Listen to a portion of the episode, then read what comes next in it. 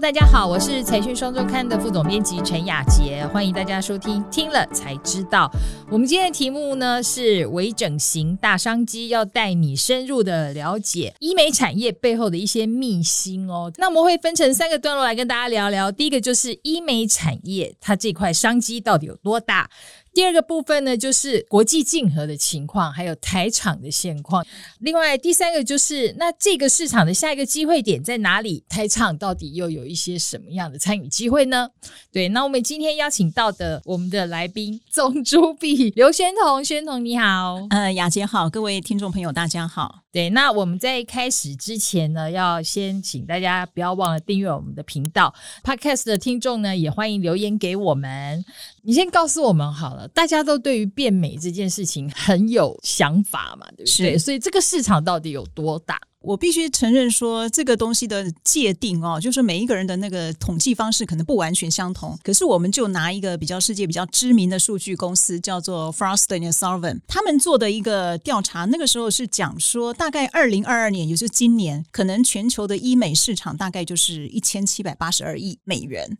那如果跟二零一五年去比的话，大概是成长了七十多趴。但是这中中有一个比较大的重点是，非手术类的占比呢，从大概二零一五年那个时候不到四成，可能只有三十九趴，到现在四十四趴，就是说你的整个市场成长了七成，而你的非手术的占比又拉高，又增加？所以说非手术类在这几年之中，它可能成长是倍数，是因为技术的进步吗？对，你讲到一个重点，雅洁非常聪明哦。第一个就是说人会老，现在全球世界已经开始老化，可是大家又开始比较所得，尤其中国那个可消费费的所得又蛮多的，所以你整个开始你就会注重你自己的生活品质，再加上老龄化，你开始老，你又希望活得好，活得美，可是每个人脸都会下垂，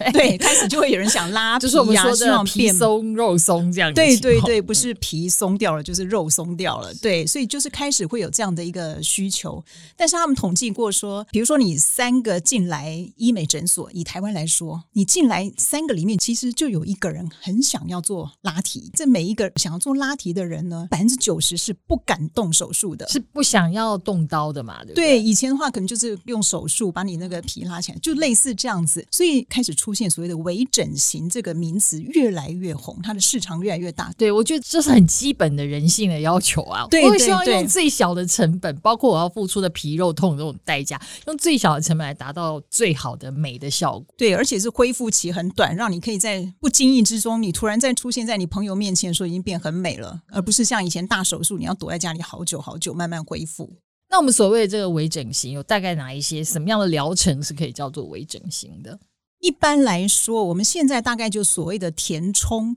比如说人家会有人打肉毒杆菌啊、玻尿酸这一类的填充，真的很常听到。对，也有人把这个音波拉皮、电波拉皮那一类，他们也把它称作微整形这一类。那再就是现在还有一些新的什么叫做埋线，把那个线埋在你的那个发际这边，然后你就会利用里面一些倒钩，然后把你的皮稍微拉提一下，然后也顺便刺激你里面的胶原蛋白。大概就是这一类。对，的确听到蛮多。我身边的朋友啊，都毫不讳言，我做了什么什么什么。对，尤其年轻人没事就去做除斑什么的。对，但是即使是在这样情况之下，我们知道医美这市场再怎么说，它都已经创造出了一些富豪级的人。我最我觉得最近最主要是有一些很重要的新闻人物，他们竟然都是医美背景出身。苹果日报那个时候曾经讲过，有一个人是潜在的竞标者。对对对，就是艾尔利集团的常如山总裁。对对。对，就说那个时候，大家会发现说，原来医美可以造就这样子的富豪，还想要去买下一个媒体。那当然，其实最早最早之前，大家还记不记得胖达人那件事？对，那个时候曾经就大家就发觉背后的老板好像是一个曾经做医美的人士，只是说大家会慢慢发现说，原来医美产业也可以造富。对，而且这个富可不是小富而已，都是巨富。像那个常如山，我记得你曾经分享过，就是爱尔利集团总部是多么的惊人。我曾经在二零一八去看了一下，我记得他那个停车场好多台劳斯莱斯，那个时候是疫情前接很多的中国客户，那那时候也让我见识到哦，原来其实这个医美产业很多就是一个很厉害的、尊贵的，是是是的市场。嗯、对，好，那么我们知道这个市场现在是多么的诱人了之后，可以来看一下，就是说那到底国际之间它有什么样的变化？这就是我们第二个部分要谈的主题。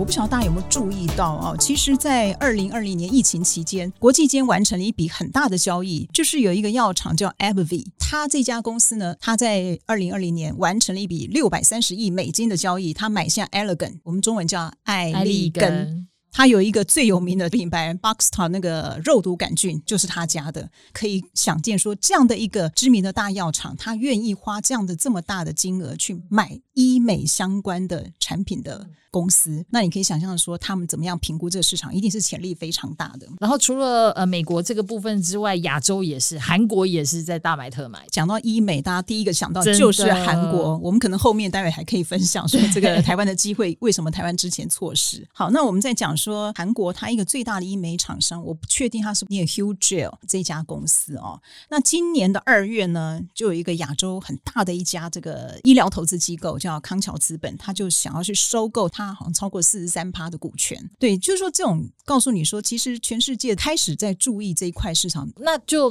会很令人好奇，因为我知道我们台湾很多做医美的业者到大陆去发展的也很多，但是好像都没有人做到这么风光的。其实台湾错失了一些时机。我们这次访问了一些厂商，那当然我们也去听了一些相关医美的座谈会，可以听到大家讲说，其实你会想回忆过去二零零八年前后，那个时候医美开始蓬勃，在那个时候呢，台湾跟韩国其实是齐名的哦。但是大概从二零零九年以后，韩国它有一些产业政策鼓励这个医美的行业。再后来，我们又看到韩国的文化、流行音乐跟影视文化，对它整个带动，对它又把这个相辅相成，就现在变成。韩国是你想到医美就会讲到韩国，对。那台湾在这方面呢，第一个，因为我们本身的市场很小；第二个，还有一个就是我刚刚讲了，韩国他们那时候法规是很鼓励。那我们台湾一向法规政策非常的严谨，所以在严谨下面就会很多厂商就绑手绑脚，很难发展。对，那我们不能说它是错的，只是说在那样的环境下很难去放手去做。那第二点，在那个时候呢，大概十几年前，我们大概都是以新药这些厂商发展为主。那那个时候大家资金。往那边走的时候，就比较少人去注意到医美这个产业。你会看到医美诊所。或者医美下游服务，可是你就没有往上游这个产业去发展的这个动力，那就会造成说台湾错失了那一次的机会。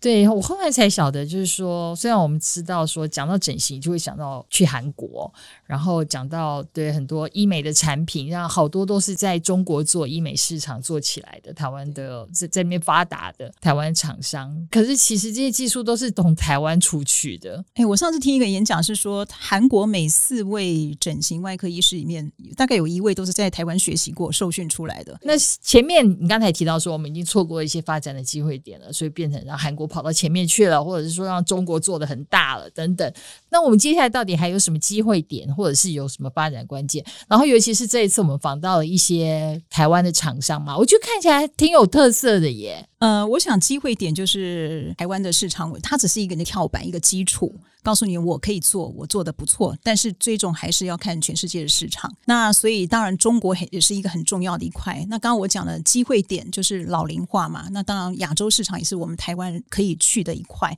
那再就是说，你回到刚才讲说我们怎么做，第一个竞争优势，我相信我们的医术，我绝对不怀疑我们的医疗服务，还有我们的通路能力，我也相信我们台湾人是很厉害的。只要能够假以时机，当然这两年比较例外啦，因为疫情的关系。可是，在之前台湾要去把东西卖到中国啊，卖哪里？其实。那个下游通路医美还是做得不错的。那再就是，我们还会有机会点是说，我们要怎么样往上游？你往上游做得好，你才可以卖到全世界。因为现在你要做医美服务，你要把韩国那一票拉过来，其实这是需要时间，有一点点错失良机了。可是我们如果做到上游的话呢，你就可以把产品卖到全世界，然后你再把上下游结合起来。机会点应该就出在我们开始要做上游。上游的话，我想这次我们也有采访一些像什么金钻的线材，那我当然不能在这一去。去讲什么疗效那些，我只能说台湾开始有人愿意去做这件事情，他已经通过台湾的 TFDA，那接下来就是明年的 FDA 跟两年后的中国。如果说都可以拿下来，拿到药证，我相信以台湾的实力，我们要去在市场上，尤其我们的 TFDA 的严谨度，或者拿到美国的或者中国的，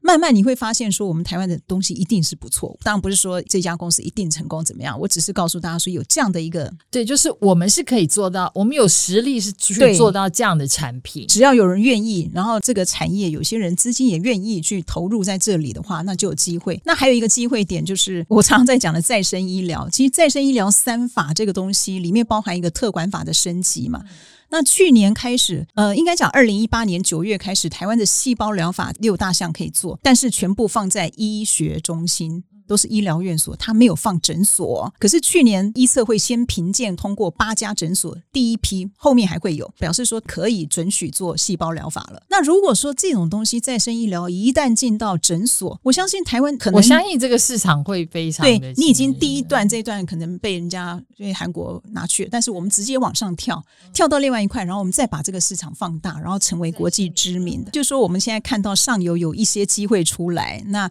时间多久，那就看我们的。的产业的能力了是好，所以等到再生医疗再普及，这也是台厂应该要去把握的一个机会。那如果说我们从台厂的结构来盘点的话，现在大概有哪一些的厂商可能已经在哪一个位置上站好？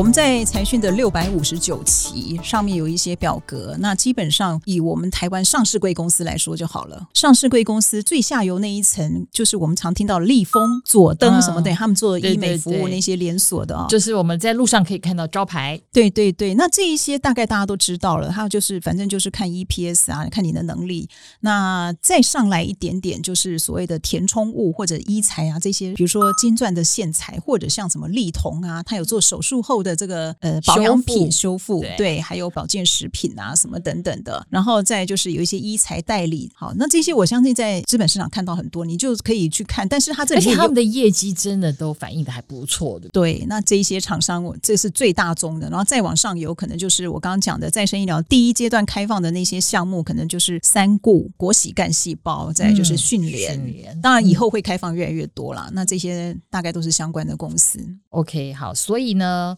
前面是告诉你怎么变美，后面呢也会告诉你怎么从这个变美的市场上来想办法让自己变有钱，就是大家可以自己从当中去找一些投资的标的，就是。对，就是我们活在现代，就是要开始跨领域，要了解更多跟自己相关的事。真的，其实 这市场对我挺陌生的，但是这一次我们这个专题制作才发现说啊。真的还嗯好，还蛮有趣的。对，而且说实话，人在有钱之后就会想要变更美，人在没钱的时候更觉得不可以不美，所以怎么样你都是会花钱让自己变美，这就是这个市场最基本的利基了。好啊，那今天谢谢宣彤。那最后我们也还是要来念一下几位网友的留言喽，在我们之前的。某一集，强势股横空窜出，预判竟然不是电子股，金融、钢铁、能源、航运、生计，凭什么的这一集当中有几则留言。第一个是 Richie 刘，他说：“谢谢，我感觉上集节目讲的很好。现在加息的阶段刚刚开始，那位加嘉宾女士说，通胀得以延续。根据美林时钟的理论呢，可能是大宗商品。”